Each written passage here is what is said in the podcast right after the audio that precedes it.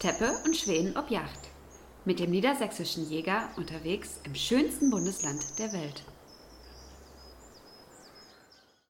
Weidmannsheil, Christian. Weidmannsheil, Bene. Wir sind heute in Liebenau. Man hört es kräftig knallen auf dem Skistand der Landesjägerschaft Niedersachsen. Zu Gast bei Maiki Bischof, ein großartiger Mann.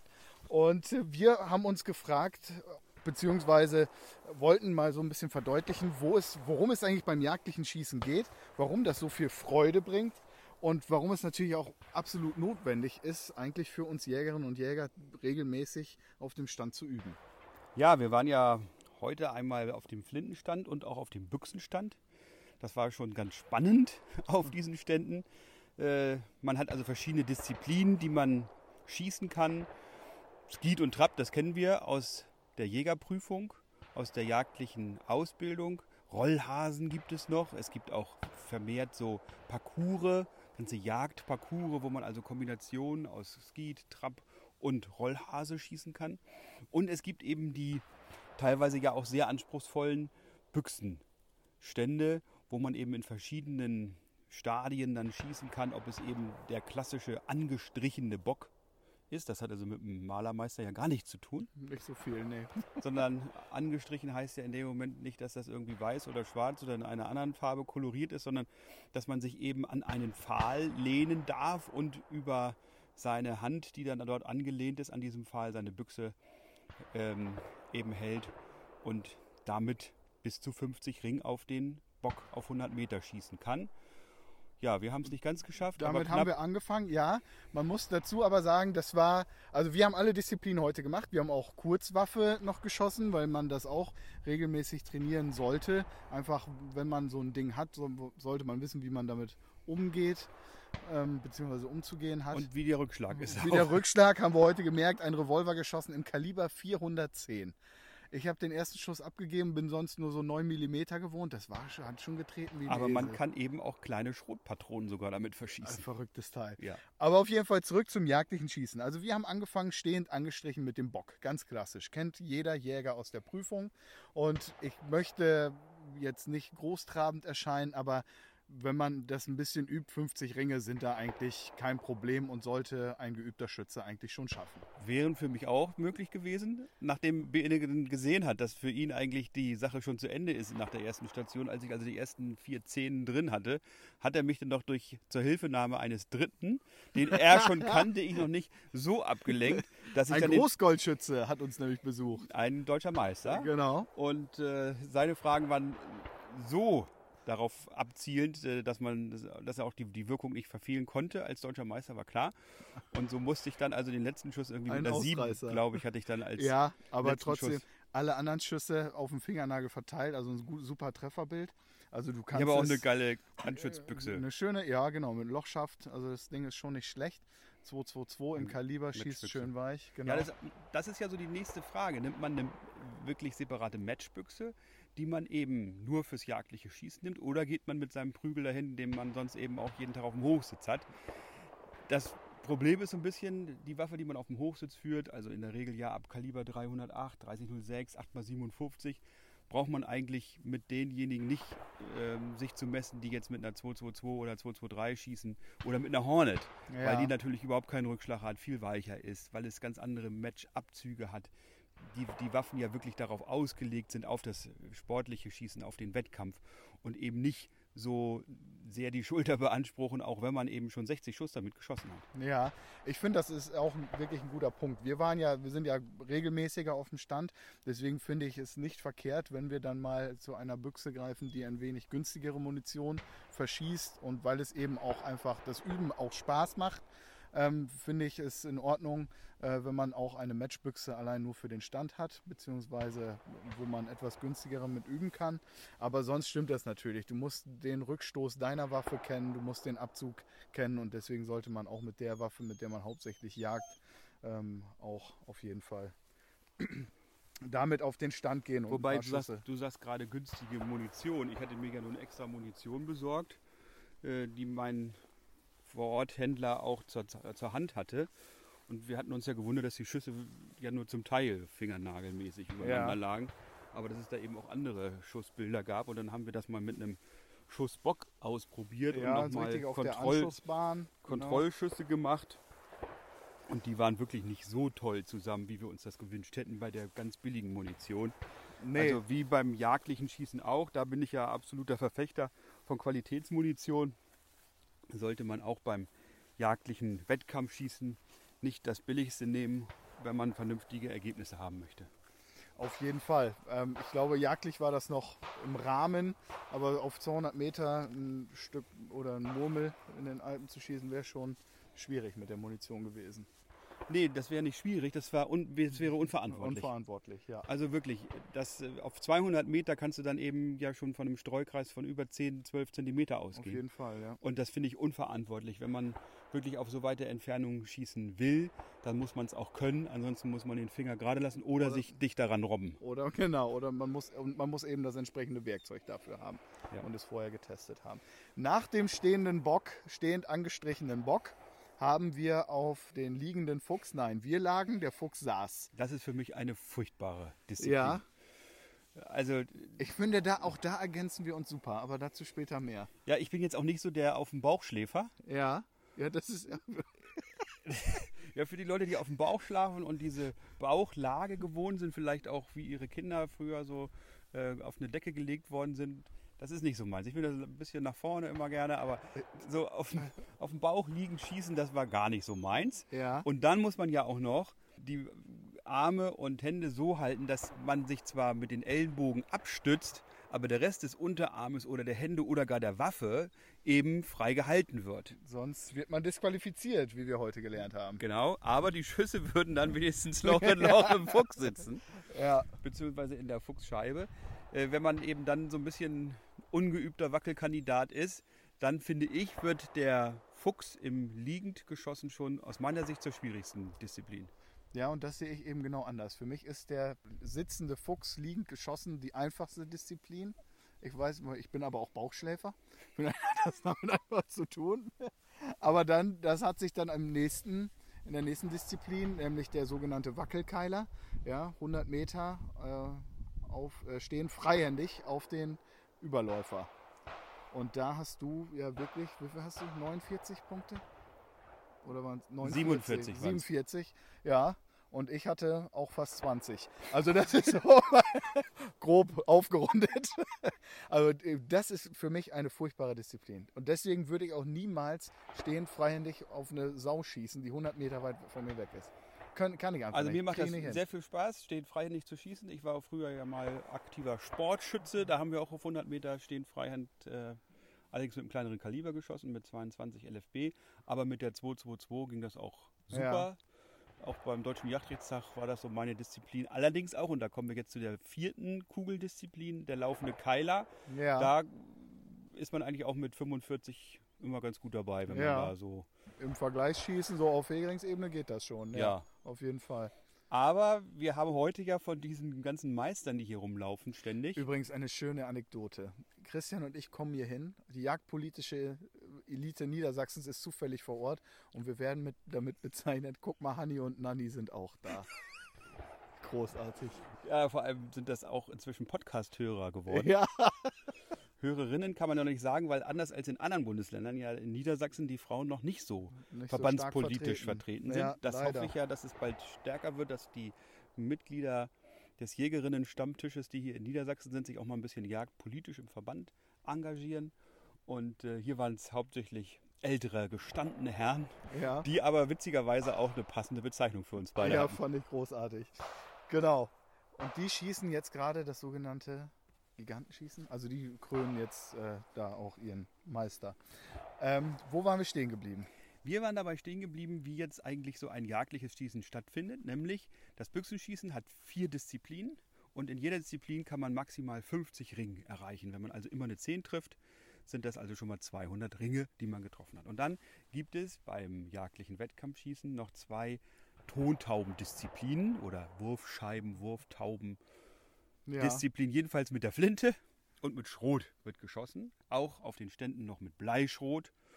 Das muss auch sein, da darf man nichts anderes schießen als äh, auch nur 2 mm Skeet und 2,4 mm maximal bei Trapp. Ja, und da gibt es dann insgesamt zweimal 15 Tauben, also 15 Trap, 15 Skeet. Und jede dieser Tauben wird mit fünf Punkten bewertet, sodass man also 2 mal 75 gleich 150 plus die 200 Büchsen, also maximal 350 Schuss erreichen kann. Und ich glaube, heute war zwar, waren zwar deutsche Meister da, aber noch keiner, der auch wirklich 350 Schuss, äh, 350 Ring auf diesen Wettkämpfen geschafft hat. Aber schon jemand, der 340, glaube ich, erreicht Ja. hatte. Und das ist dann jemand, der nicht nur eine Golddisziplin bekommt, sondern sogar Großgold. Mit drei Diamanten. Mit drei Diamanten, denn es gibt dann auch noch Großgold mit 330, das hat dann eben nur noch zwei Diamanten. Ja. Und Großgold mit 320, das hatte nur noch einen Diamanten. Aber ab 320 Punkten bekommt man nicht nur Großes, sondern ein großes Gold und nicht nur Gold, sondern Großgold. Mit Swarovski-Stein. Später. Wir wollen ja hier keine Werbung machen. Alles klar. Achtung, Werbung. Nein. Ähm, ja, finde ich unglaublich spannend, das Thema. Und ich kann es nur jedem empfehlen, unbedingt auch zu üben. Und äh, es macht einfach Spaß, wenn man da. Ich habe gerade nämlich noch zufällig einen Ausbilder ähm, aus der, also einen Schießausbilder aus der Jägerschaft Diepholz getroffen, der mit äh, drei Nachzüglern noch versucht, die Schießprüfung zu bestehen. Die Leute haben teilweise Angst davor. Oder also so viel Respekt, dass es doch schon fast Angst ist, möchte ich behaupten. Und werden dann gerade in Prüfungssituationen äh, Situationen und, und Diskussionen im Anschluss dann auch, werden sie, um es auf gut Deutsch zu sagen, fickerig und kriegen das nicht mehr hin. Naja, und ich habe es eben auch bei diesen Hegering-Schießen gemerkt. Du stehst da vorne und dann sitzen da, äh, wie bei der Muppet Show, äh, die Leute und warten und gucken, wie Was- du dich jetzt da auf dem laufenden? Keiler machst. Ja, Dann ist man natürlich ein bisschen nervös. Gerade jüngere Jägerinnen und Jäger haben vielleicht auch Respekt davor, was die Alten dann wieder zu meckern oder zu pundern haben. Dabei schießen sie selbst überhaupt nicht besser, im Ja. Gegenteil. Aber wie Waldorf und Stettler sitzen sie dann da hinten in der Muppet Show und haben alles zu kommentieren, was man vorne schießt. Also mich hat ja wirklich in der Tat vorhin dieser deutsche Meister im Raum dann so abgelenkt, dass ich eben statt einer 10 7 geschossen habe. Und das muss eben bei, diesen, bei diesem Übungsschießen für sich selber auch klar sein. Man muss vernünftige Bedingungen haben. Ja. Man muss irgendwie mit einem Kumpel da sein oder mit einer Freundin und gemeinsam dann äh, üben, üben, üben. Das ist eben wichtig, sich nicht ablenken lassen, weder durch falsche Leute noch durch blöde Sprüche. ja, Und dadurch wird man sicherer und dann erträgt man hinterher eben auch mal solche Situationen, wo dann andere dabei sind. Auf jeden Fall ist, ist es für uns wichtig, als Jägerinnen und Jäger gut schießen zu können, sogar sehr gut schießen zu können, treffen zu können, sich sicher zu sein, dass das, was man mit dem Zeigefinger loslöst, dann auch wirklich in seinem Ziel Ja. ankommt.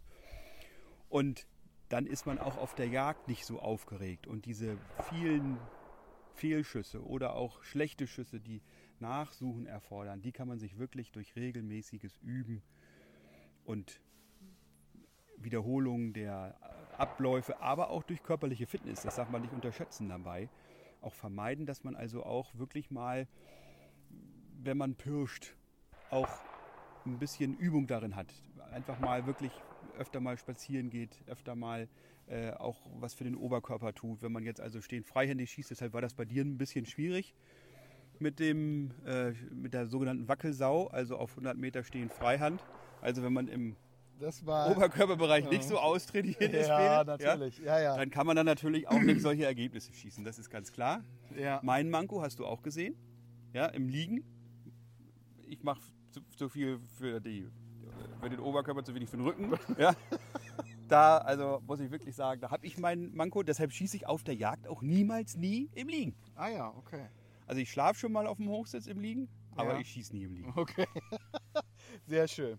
Also ich würde euch jetzt gerne meine Oberarme zeigen, aber das würde dann doch das, den Rahmen sprengen. Gut, aber die Oberarme brauchst du ja für dieses äh, stehend freihändig schießen nicht. Ja. Ja, wir können ja nochmal gucken, wie das ist, so, Oh wie ja, man die Deibe. bewegt. Das ist Ne? aber schon. Auf jeden Fall. Ähm, ja, finde ich das ganz schade, wenn Leute sagen, ja, ich schieße bei Tontauben sowieso nicht, ich mache bei Hegeringsschießen, Vergleichsschießen und sonstigen nichts mit. Ich habe gerade meine drei Tauben oder meine fünf Tauben, je nachdem, wie es dann damals war, in der Prüfung geschossen und damit war das es dann für einen Tontaubenstand. Und das muss eben nicht sein. Wenn das Leute sind, die sich wirklich auf dem Schießstand quälen, dann den Leuten rate ich immer, nehmt euch wirklich mal für eine Stunde hier zum Beispiel den Mikey Bischof an der Hand, der wirklich hervorragend mit der, mit der Flinte schießt und wirklich ein gutes Training macht, ähm, an die Hand. Und ich sage oder ich möchte behaupten, dass 90 Prozent der Leute, die sonst nur ein, zwei Tontauben bei Trap oder Skeet schießen, nach so einem Training mit einem sehr erfahrenen Flintenschützen äh, deutlich, deutlich besser werden. Auch schon nach einer Stunde. Ich hatte das auch. Ja. Also ich bin ja nicht irgendwie als Schütze geboren, ja. sondern als Löwe. Aber, Okay. aber das Schießen habe ich ähm, beim Bund gelernt, aber auch hinterher das jagdliche Schießen. Da war zum Beispiel mein Kumpel Ecki, der, ähm, glaube ich, auch schon ein paar Mal Landesmeister gewesen ist im jagdlichen Schießen, der dann nochmal gesagt hat, Mensch, beim Flintenschießen musst du das so oder so machen. Und es ist auch überhaupt keine Schande, sich einen professionellen Schießlehrer mal für ein paar Stunden zu nehmen, der einem das mal erklärt, mal woanders hinzufahren, auch anderes zu sehen, andere Schießstände, andere Jäger zu sehen. Da gibt es ganz tolle Angebote, wo man auch wirklich mal mit Profis schießen kann, die Ja. einem das beibringen. Natürlich kostet das Geld, äh, aber bei jeder anderen Sportart, ob das ein Golfer ist oder ein Fußballer, die gehen auch mal in die Fußballschule oder in die, in die Golfschule und lassen sich das von einem wirklichen Profi zeigen, wie es funktioniert. Und so ist es bei uns Jägern auch, wenn wir zum jagdlichen Schießen ernst genommen werden wollen, da muss da auch mal ein Profi drüber gucken. Ja, und das ist, also wir haben es ja heute gesehen, ich habe ja mit der neuen Flinte dann auch 15 Tauben bei Skeet schießen können. Das habe ich ja nicht immer schon gekonnt.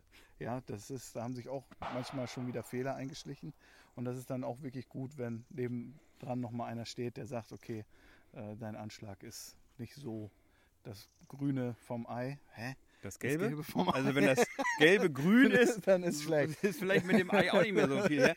Aber das Witzige vorhin beim, beim Flintenschießen war ja auch, dass wir eine, einen Drilling hatten. Flintendrilling. Ein Flintendrilling. Ganz spannend.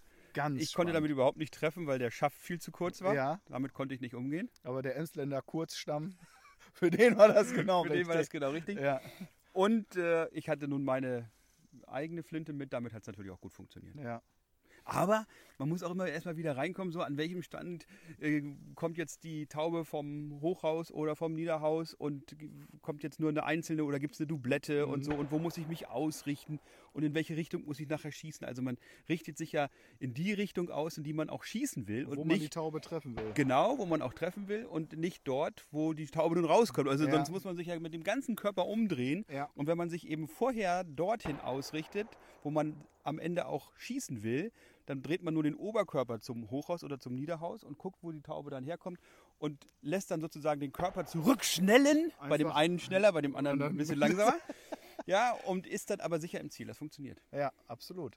Und das ist eben das, was ich vorhin meinte, dass sich oft Fehler einschleichen, die dann ähm, zur Frustration führen irgendwann. Frust ist Schiete. Das Frust- wollen wir nicht. Boah, Nein, Nein, wir wollen Freude haben. Ja, immer. Und Freundschaft. Ja, das haben wir. Beides. Sehr schön. Ja, wir schießen jetzt noch ein paar Durchgänge, oder? Ich wollte Parcours auf jeden Fall diesen Parcours nochmal machen mit Ja. dir. äh, Weil das ja so ein bisschen wie Wirklichkeit ist. Also es ist ja nicht so, dass eine Taube immer nur so von links nach rechts über einen rüberfliegt oder beim Trab immer von einem weg. Ich habe noch nie eine Taube gesehen, die von mir weggeflogen ist, Ja. wie unter Trabbedingungen. noch. Ja, In Wirklichkeit ist das eben anders, aber so ein Jagdparcours, wo wirklich ähm, die Tontauben aus allen Richtungen kommen können, also das Ganze dreidimensional ist schon super spannend, auch ein bisschen wirklichkeitsnäher und macht unglaublich Freude. und das machen wir jetzt noch ein bisschen. Jawohl. Wie viel Schuss haben wir noch? Ich habe so ein, von der Bundeswehr so eine Kiste, äh, so eine Die Moon-Kiste mitgenommen. geschenkt. So eine Blechkiste hat mein Schwager mir zum Geburtstag geschenkt. Ach ja, schön. Vielen Dank nochmal, Atte. Viele Grüße an Atte an dieser Stelle. Äh, ja, wir möchten euch einfach nochmal zum Schluss ermutigen. Macht, geht auf die Schießstände und wenn ihr nicht so sicher seid, Nehmt ruhig mal einen Profi oder Ja. auch, es gibt tolle Flintenlehrerinnen auch, Ja, die das beibringen. Super Frauen, die ganz engagiert sind im jagdlichen Schießen. Das müssen noch viel, viel mehr Frauen nicht nur bei der wirklichen Jagd sein, sondern auch im jagdlichen Schießen. Das bereichert das Ganze, macht viel mehr Freude. absolut. Wir sagen, Weidmann Zeit. Oh nee, wir dürfen noch eine Ankündigung machen. Oh, am Wochenende ist es soweit. Teppe und Schweden ob Yacht gibt es jetzt tatsächlich auch im Film Nämlich als Bewegtbild. als Bewegtbild. Und Wir sind ist- bewegt und sehr ihr werdet auch bewegt sein. Genau, sind ganz bewegende Momente. Am Sonntag ist es soweit, YouTube-Kanal. Guckt mal rein über die sozialen Kanäle, werdet ihr mit Sicherheit das eine oder andere Hinweischen schon dazu sehen. Wir freuen uns sehr und wenn ihr uns äh, doch nicht so toll findet äh, im Bewegtbild, dann Schalt einfach auf. das. Genau, dann machen wir Audio-Podcast, machen wir sowieso weiter. Ja, damit hören wir nicht auf, nie, nie wieder. Und wie gesagt, geht Flinte schießen, habt Spaß auf den Schießständen und bleibt uns weiterhin so wohlgesonnen wie bisher. Wir sagen Weidmannsheil und Horido.